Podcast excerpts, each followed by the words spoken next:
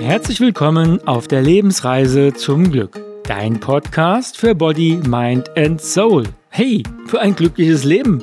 Ich bin Dirk und ich freue mich, dass du auch auf dieser Etappe wieder mit dabei bist. Und in der heutigen Episode gehe ich auf ja, die Frage einer Zuhörerin ein, die gerne etwas über das Phänomen wissen wollte, warum man immer wieder an den gleichen Partnertyp gerät. Hm, na dann, lasst es uns auf der heutigen Etappe herausfinden. Viel Freude auf unserer heutigen gemeinsamen Reise zum Glück.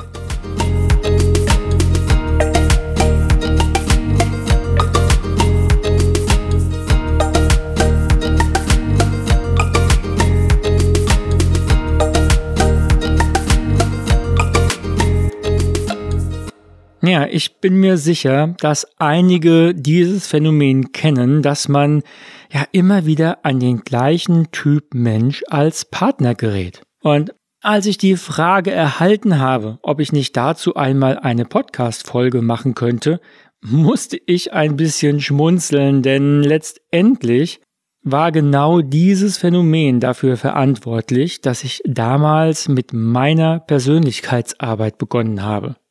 Also ich war schon in, in sehr jungen Jahren auf meinem spirituellen Weg unterwegs und habe da auch sehr viel Erfahrungen gesammelt, mitgenommen, was mein Leben absolut bereichert hat. Doch es gab einen Punkt, der machte mich stutzig und das war, naja, sagen wir mal so, ich möchte es mal so formulieren, wie ich es damals formuliert habe. Und damals habe ich gesagt, hm, also meine Ex-Freundinnen haben alle auf eine bestimmte Art die gleiche Macke. Also heute würde ich sagen, bei allen traf ich auf ein ähnliches Muster. Und daraus folgerte ich dann eines Tages, hm, entweder gibt es nur Frauen auf diesem Planeten mit dieser Macke, oder ich suche mir immer genau die aus, die diese Macke haben. Und wenn dem so ist, warum tue ich das dann? Und damit begann meine spannende Reise in der Persönlichkeitsarbeit, ja, mit Seminaren und dann auch Einzelsitzungen. Und genau dieser Punkt taucht natürlich immer wieder bei meinen Klienten mit auf und ich gebe mir mal Mühe, ja, in dieser Folge die wichtigsten Punkte in Kürze zusammenzufassen. Denn so viel kann ich schon mal vorwegnehmen. Der Bereich ist so vielfältig und vor allem so individuell, dass ich hier nur Anregungen geben kann. Also, wir suchen letztendlich unsere Partner aufgrund unserer Muster, Prägungen und Familiendynamiken aus und diese entstehen hauptsächlich in der Kindheit.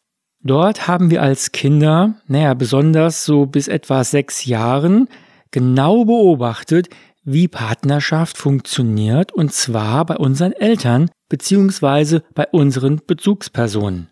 Hm, das hat natürlich jetzt nicht direkt mit sechs Jahren aufgehört, sondern das geht natürlich noch weiter bis zur Pubertät und darüber hinaus, denn der Man, äh, der Man, ja, der Mensch lernt unter anderem durch Nachahmung. Also, wenn wir an unsere Kindheit denken, welches Bild von Männern und Frauen wurde uns damals vermittelt? Also wie hat zum Beispiel unsere Mutter über unseren Vater gesprochen, wenn der nicht zu Hause war? Oder Nee, so generell über Männer. Was hat sie so gedacht? Wie die so sind und was hat sie für Meinungen und Prägungen dazu gehabt? Und das Gleiche natürlich umgekehrt. Wie hat unser Vater über unsere Mutter gesprochen, wenn sie nicht anwesend war? Und was sagte er so generell zu Frauen? Wie war sein Frauenbild? Wie sie, wie sie sind oder wie sie zu sein haben? Das sind alles Informationen, die sich in unserem Unterbewusstsein befinden. Und wie gesagt, sie befinden sich im Unterbewusstsein, weswegen sich einige natürlich nicht bewusst daran erinnern können. Mit bestimmten Übungen kommen wir natürlich an diese Informationen heran und Klienten sind immer wieder erstaunt, was da alles zutage kommt. So, und natürlich haben wir auch beobachtet, wie unsere Eltern miteinander umgegangen sind. Auch das ist abgespeichert als eine Version einer Partnerschaft. Waren sie liebevoll und respektvoll miteinander oder war es eher, ja, eine Zweckgemeinschaft? Wichtig, das ist jetzt nur ein Puzzleteil eines größeren Bildes. Denn zum Gesamtbild gehört natürlich, wie meine Mutter oder mein Vater mit mir umgegangen sind und welche Rolle ich als Kind ja sozusagen übernommen habe. Und natürlich das Ganze unbewusst. Dazu gehört auch, wie habe ich zum Beispiel Aufmerksamkeit und Liebe erhalten? Also was musste ich tun, beziehungsweise in welche Situation musste ich mich bringen, damit ich Aufmerksamkeit erhalten habe? Und das läuft dann eventuell in der Partnerschaft unbewusst so ähnlich auch wieder ab. Ein Satz, der zu dieser Thematik auch dazu gehört, ist, ich mache es wie du. Liebst du mich jetzt? Das war zum Beispiel, ja, letztens ein Thema bei einer Klientin. Ihre Mutter wurde von ihrem Vater verbal misshandelt. Also es gab keine körperliche Gewalt, aber es wurde geschrien und die Mutter wurde regelmäßig beschimpft und war letztendlich für alles schuld. Und die Klientin hatte in ihrer Partnerschaft genau das gleiche Phänomen. Ihr Partner ging schlecht mit ihr um. Aufgrund der Tatsache, dass die Mutter ja, aufgrund der Behandlungen sich emotional abgeschottet hat, sozusagen als Selbstschutz, konnte sie sich auch nicht wirklich äh, um ihre Tochter kümmern und für sie da sein, und die Tochter wünschte sich aber nichts sehnlicher als die Liebe ihrer Mutter. Und da hat dann der Satz gegriffen, ich mache es wie du, schau her, mir geht es wie dir, wir haben das gleiche Schicksal, liebst du mich jetzt? Und dabei spielt es keine Rolle, ob die Mutter noch lebt oder schon gestorben ist, denn es geht um unsere innere Dynamik, um unser, um unser inneres Kind. Und das sind ja die Dynamiken innerhalb einer Familienstruktur, die über den Tod hinausgreifen, die man aber ganz wunderbar in einer Systemaufstellung hervorragend aufzeigen kann und vor allem die man auch lösen kann. Also du merkst, eine allgemeingültige Regel und vor allem eine allgemeingültige Lösung, die gibt es nicht, weil viel zu viele Faktoren hier eine Rolle spielen. Und einer dieser Faktoren ist zum Beispiel auch, unser Partner spiegelt unsere Schattenseiten wider. Wenn ich also nicht innerlich aufgeräumt bin, also nicht an meiner Persönlichkeit gearbeitet habe, dann verurteile ich zum Beispiel Eigenarten an meinem Partner, die in Wahrheit meine eigenen sind. In jeder Beziehung spiegelt der Partner bestimmte Eigenschaften, die ich an mir nicht sehen will, ja oder nicht wahrhaben will. Und das führt dann das eine oder andere Mal zu Unstimmigkeiten. Und das betrifft übrigens nicht nur Liebesbeziehungen, sondern das kann auch bei Freunden oder im Büro mit Kollegen passieren. Deswegen ist es so hilfreich, sich selbst immer besser kennenzulernen und sich zu reflektieren, denn dadurch hat man erst die Chance, entsprechende Situationen besser einzuordnen und gegebenenfalls auch angemessener zu reagieren.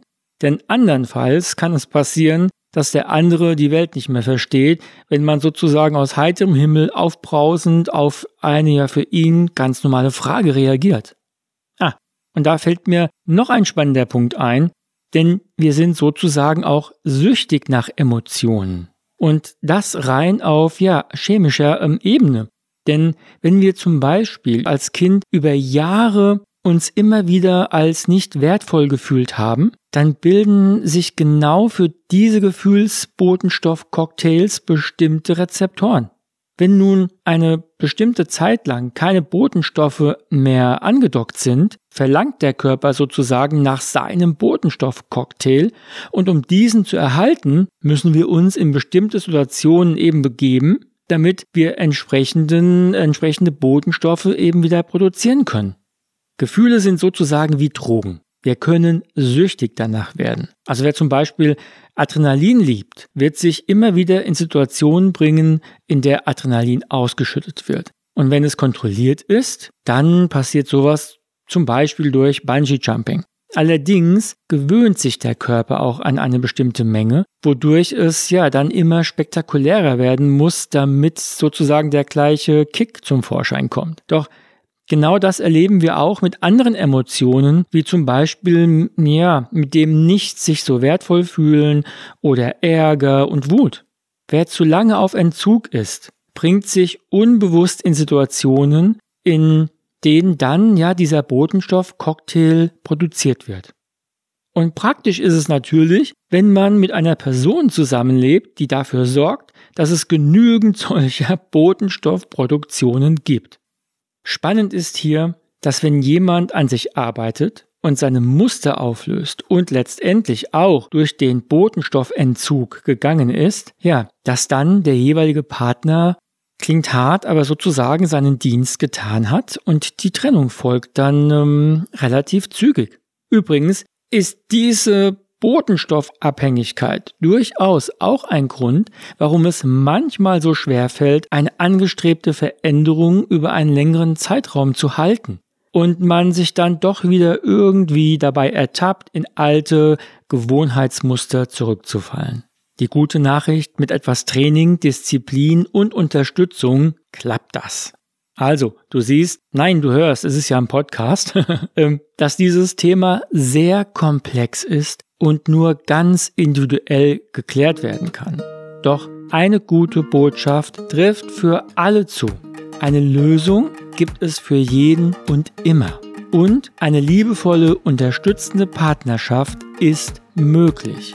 Allerdings muss man etwas dafür tun. Und zwar nicht nur innerhalb der Partnerschaft, sondern eben auch an sich selbst arbeiten. So, und mit dieser frohen Botschaft bin ich am Ende der heutigen Etappe und ja, ich freue mich, wenn du auch auf der nächsten wieder mit dabei bist. Solltest du Fragen oder Anregungen haben oder auch eine Idee für eine nächste Podcast-Folge, dann kommentiere gerne bei mir auf Instagram. Die Infos und Adressen und so weiter findest du in den Show Notes verlinkt. Ich freue mich auf dich und denk immer daran, lass es dir gut gehen auf deiner Lebensreise. Dein Dirk.